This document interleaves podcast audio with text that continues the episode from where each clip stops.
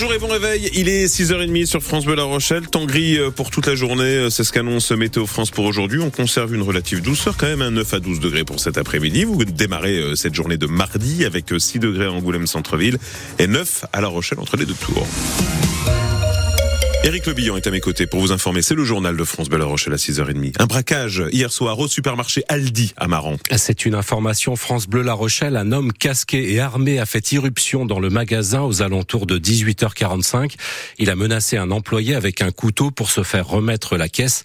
Selon le témoignage d'une cliente, l'individu est reparti au guidon d'une moto de petite cylindrée. Un important dispositif de gendarmerie a été déployé pour retrouver le braqueur.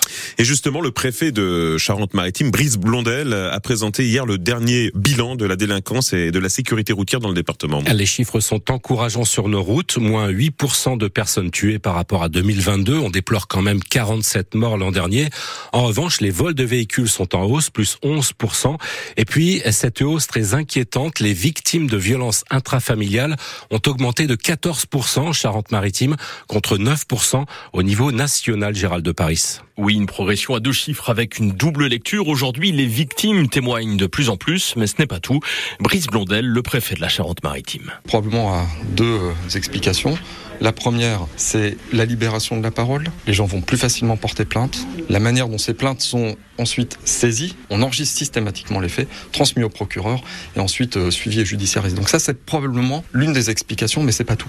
Quand une personne se prend euh, un coup de ciseau en travers de la joue, euh, c'est pas la parole qui se libère, c'est d'abord la violence qui se libère. Des conjoints violents, surveillés de près, parfois avec des bracelets anti-rapprochement.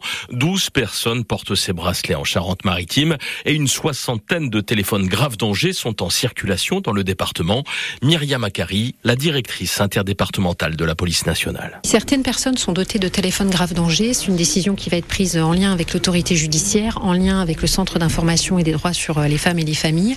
L'idée, c'est de pouvoir donner à la personne un système d'alerte où elle est sûre qu'elle sera prise en compte de façon extrêmement urgente. C'est pas n'importe quel téléphone qui va sonner, c'est un téléphone qui est directement relié au centre d'information et de commandement ou au niveau de la gendarmerie et qui permet d'avoir une alerte euh, qu'on va qualifier d'alerte rouge. Une alerte qui garantit derrière une intervention très rapide des policiers ou des gendarmes. Et sachez qu'un numéro d'urgence existe, le 3919 Violence Femmes Info, un numéro national de référence pour l'écoute et l'orientation des femmes victimes de violences et particulièrement de violences conjugales.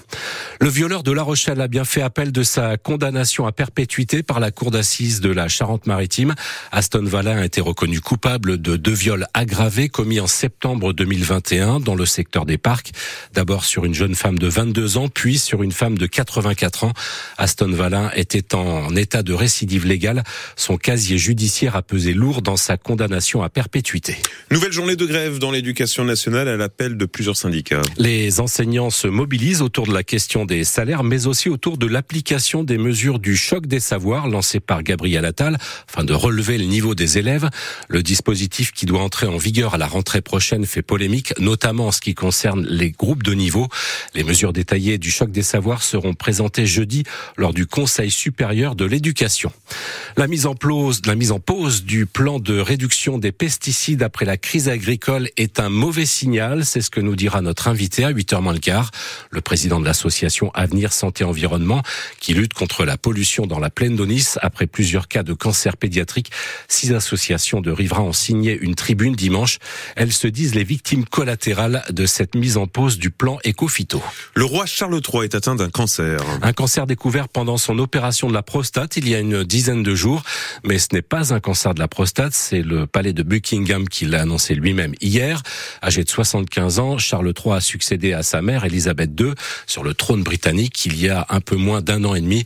Mais pour Stéphane Bern, journaliste, écrivain et grand spécialiste des têtes couronnées, la situation est certes préoccupante, mais les réactions semblent un peu démesurées. Ce qui est inquiétant, si vous voulez, c'est la manière dont le public britannique a réagi. Vous pensez que les débats à la Chambre des communes se sont interrompus pour que le Parlement fasse une communication de soutien au roi, que le Premier ministre, le Premier ministre écossais, le Premier ministre gallois, la nouvelle Première ministre euh, du Sinn Féin, euh, euh, Michel O'Neill, fasse un communiqué, que Boris Johnson exprime le, soutien de tout le peuple britannique, les chaînes info en, en continu outre-Manche, et puis Joe Biden qui qui dit qu'il s'inquiète pour le roi et qu'il va l'appeler, alors que le roi continue à exercer son pouvoir, il n'y a pas de vacances du pouvoir. Certes, il réduit ses apparitions publiques et c'est la reine Camilla qui va suppléer, de même que le prince William a annoncé qu'il allait reprendre un certain nombre d'activités de son père. Il y a là, comment dire, une dramatisation qui peut-être n'a pas lieu d'être. Stéphane Bern au micro France Bleu de Julien Langlais. Les Français font moins l'amour qu'avant, c'est le résultat d'un sondage IFOP paru hier et réalisé pour la marque de sextoys Lelo. La proportion des Français ayant eu un rapport au cours des 12 derniers mois n'a jamais été aussi faible en 50 ans, 76% en moyenne, soit une baisse de 15 points en 15 ans. Ah oui, ça, ça, donne à réfléchir. Ouais. Selon cette étude, deux femmes sur trois assument l'abstinence sexuelle contre seulement un homme sur deux. Bon, bah